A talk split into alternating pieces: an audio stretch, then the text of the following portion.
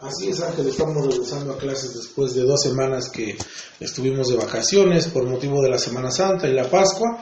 Y bueno, pues ya muy, muy contentos iniciando este día las labores, próximos ya a terminar este semestre.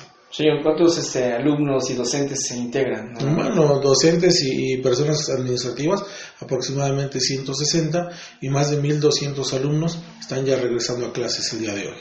Señor, recordamos que la próxima semana es, es corta. Así es, Ángel. De hecho, este, si me permite este platico, esta semana estaremos en algunas escuelas celebrando ya a los niños.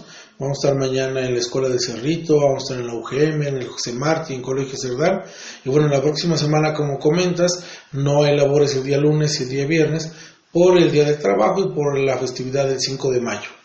Señor, importante que el tecnológico siempre innovando, siempre sus actividades ayudando a la ciudadanía. Así es, consideramos importante celebrar a los niños. Es una fecha muy importante para nosotros y ellos son, eh, como lo sabemos, el futuro de, esta región y de todo el, mundo.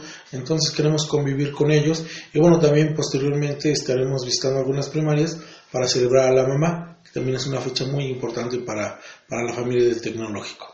Un mensaje para la ciudadanía que nos ve en este momento. Ah, bueno, pues agradecer su espacio, Ángel, y, como lo comentábamos, ¿no?